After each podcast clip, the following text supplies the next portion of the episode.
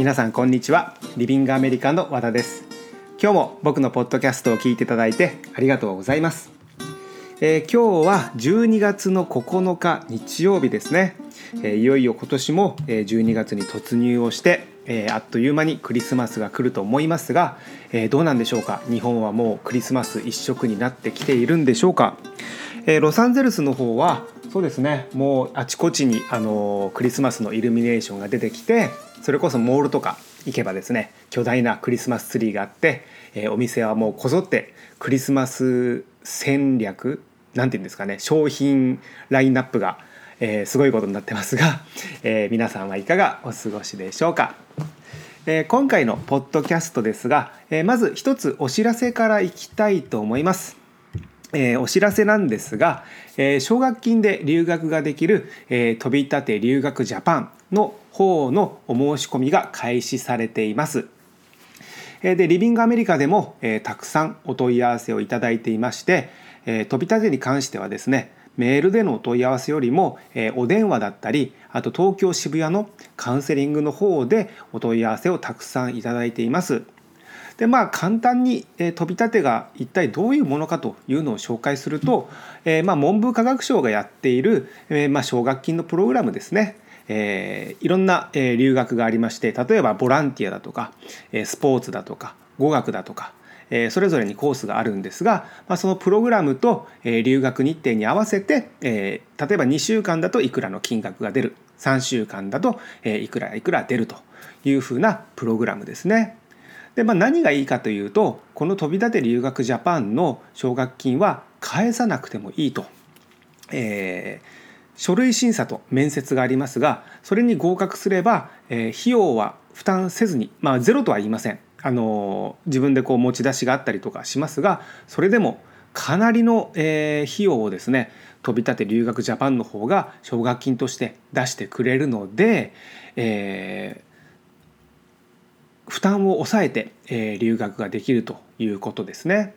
でリビングアメリカでは、えー、テイクオフと、えー、スポーツ芸術のコースで、えー、毎年飛び立てのダンス留学生の方をサポートさせていただいています。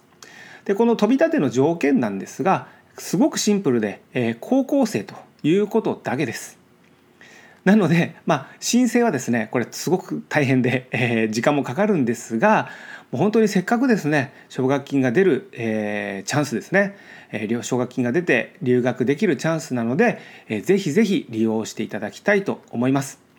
でこの飛び立ての詳しい内容であったりリビングアメリカのプログラムですが奨学金リビングアメリカというふうに検索していただくと詳しいページが出てきます。でそちらの方にですね、えー、ほとんどの情報を載せていますので、えー、詳しい内容はそちらの方からご覧になっていただいても大丈夫ですし単純に、えー、リビングアメリカの方に飛び立てで留学を考えてますというふうにお問い合わせをいただければ、えー、メールでも構いませんし、えー、アメリカ・ロサンゼルスから僕の方がお電話を差し上げてカウンセリングもできますし、えー、日本であれば日本スタッフの方が、えー、東京の渋谷の方のオフィスになりますがそちらでカウンセリングをさせていただきますので、えー、どの方法でも構いません、えお気軽にお問い合わせください。はい、えお知らせは以上となります。で僕の近況なんですが、えさっき言ったあの年末のえー、商品戦略何ですかね。もう日本語が出てこないですね、えー、商品競争。わかんないです。そのクリスマスの、えー、ラインナップがいっぱい出てきて、え服であったり、まあ、バーゲンですね。あとおもちゃであったりいろんなものが、えセールで売っているという状況で僕まあ毎週コスコに買い物に行くんですがコスコでもですねあコストコか。コストコに買い物に行くんですが、えー、コストコでも、えー、いろんなそのクリスマスギフトであったり子供へのおもちゃプレゼントですねが売ってるんですね。でまあちょこちょこっとそういうものも買っていつもの食材も買ってで、えー、レジに並んでお金を払って、まあ、今回はちょっと高いかなっていうぐらいのいつもよりもですねと思ってたら2万円ぐらいいったんですね。でいつもはそうですね1万円いかないかな。そうですね1万円弱ぐらいですかね。まあ買う量にもよるんですがその卵とか牛乳とか洗濯洗剤トイレットペーパーとか、えー、そういうものを買うんですけれども、まあ、今回はそのおもちゃだけじゃなくてちょっといろいろ余分に買ったんですね、まあ、クリスマスも来るからちょっとこうえっ、ー、とパイパイかパイですね、えー、を買ったりだとか。でもコスコってもともとその売ってる量が大量じゃないですか。大きく売ってでその分なんですかね。あの結果的には安い。なんて言ったらいいんですかね。多分言ってることは分かると思うんですが、えー、すごくたくさんの量を買うから例えば 1g100g、えー、ってそういうふうに 100g あたりにすると安いと。いうことですよねだから例えばお肉とか買ったら、えー、使い切らない量を買ってしまうので、えー、例えば4等分にしてお肉は凍らして使う分だけ出してそれで使っていくというのがコストコのやり方だと思います。でうちだとサーモンとかを買うので結構でっかいんですねサーモン。でまあ値段もするんですがただあの小分けに切って冷凍庫に入れてで使っていけば最終的にはお得になるというのがコストコなんですね。そうなんですがじゃあ実際にそういうふうに小分けにして使ってると食材が長持ちするかというとですね実はそうでもないことに気づきました。ここがコストコのからくりだと思うんですが、えー、まあすでに気づいてる方はですね今更そんなこと何言ってるんだよと思うかもしれませんが結局買ってしまうとその買ってしまった分食べてしまうと思います。っていうかうちは食べてますね。例えばそうですね分かりやすいのがアイスクリームとかチップスですよね。であの1週間で例えばそうですねあのこれぐらいの量しか食べない、えー、そうです普通に例えばコンビニとかでポテトチップスを買えばあの薄塩味とかたて確か 80g ぐらいだったと思うんですけどそれをまあ食べて1週間に1袋しか食べないしじゃあコストコでその3倍の量が売られていればじゃあ3週間持つのかというとそうではないんですよね。あるっていうのがうちにそのポテトチップスがあるっていうのが頭の中に入ってるとなんだかんだ食べちゃうんですね。なければ食べないんです。でも、えー、僕だけじゃないと思います。人って自分が食べたいものを買うわけじゃないですか。その自分の食べたいものがあるって分かってるとついつい食べちゃう食べ過ぎちゃうんですね。でもっと分かりやすく言うと例えばアイスクリームとかそういうスイーツなんかはね、なければそんなにわざわざ買いに行って食べたりとかしないですけどコストコの量のアイスクリームが冷蔵庫に入ってるとなんかこうちょこちょこちょこちょこつまんで本来であれば例えばそれこそ1ヶ月ぐらい持つはずのアイスクリームの量が1週間でなくなると、えー、いうことなんですね。結局コストコで大量の量を買っても、えー、食材は残らずに全部食べきるとは言いませんよ。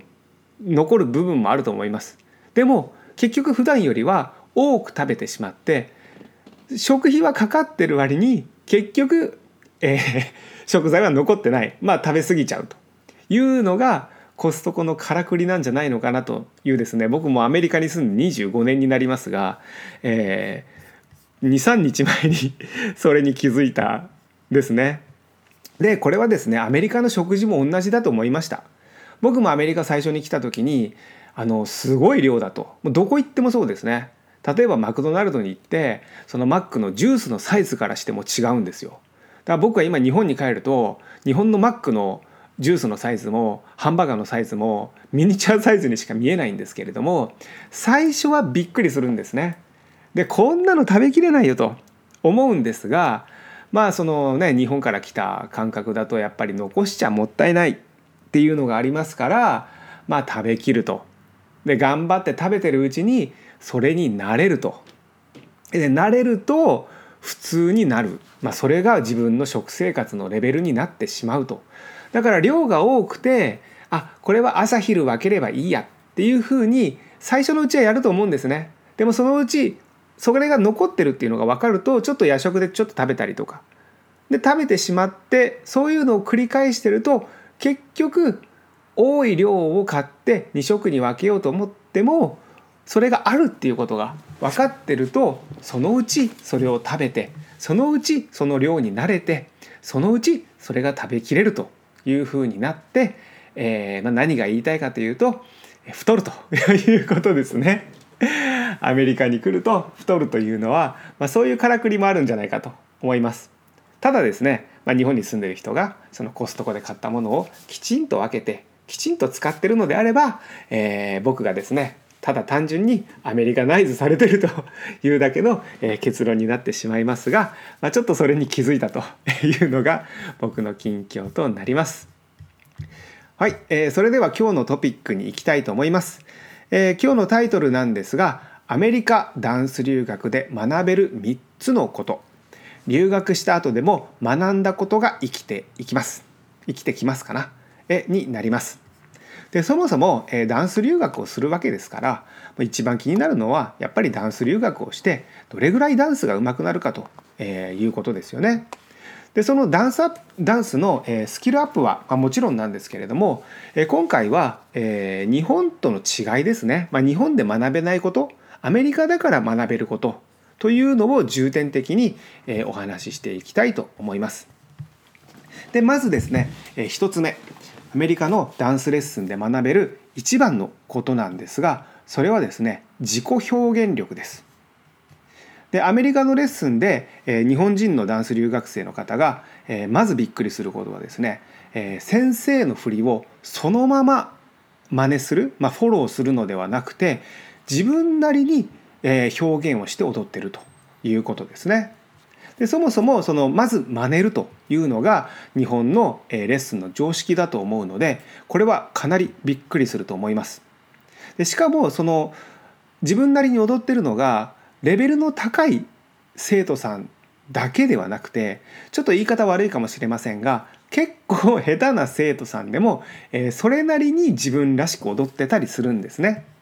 でただこれは、えー、もう先生の振りを無視して、えー、好き勝手に踊ってるというのとは違ってあくまでも先生の振りを軸にして、えー、自分なりに踊ってるとえいうことなのでこれはですねあのレッスンでは決してその悪いとえー、いうことではなくて、まあ、自分なりの表現として受け入れられてもらえますので、まあ、先生に注意されることはありません。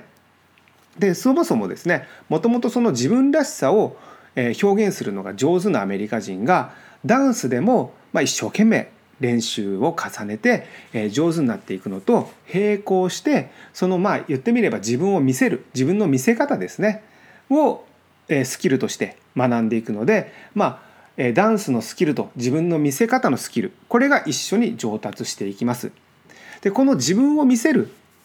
というのがですね、えー、まあ、ちょっと言い方を変えると、まあ、目立つということになるかもしれませんが、えー、これはなかなか日本人が苦手にしているところだと思います。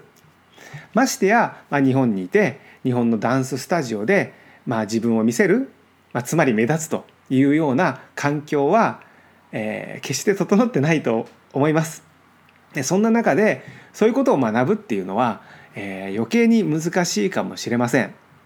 ただアメリカに来てみて、えー、レッスンを受けてみるとその実際のレッスンでは周りはみんな、えー、そんな環境なので、まあ、一人のアジア人がですね、えー、目立ったところで誰も気にしませんしそもそも、えー、目立つ目立つことすらできないかもしれません。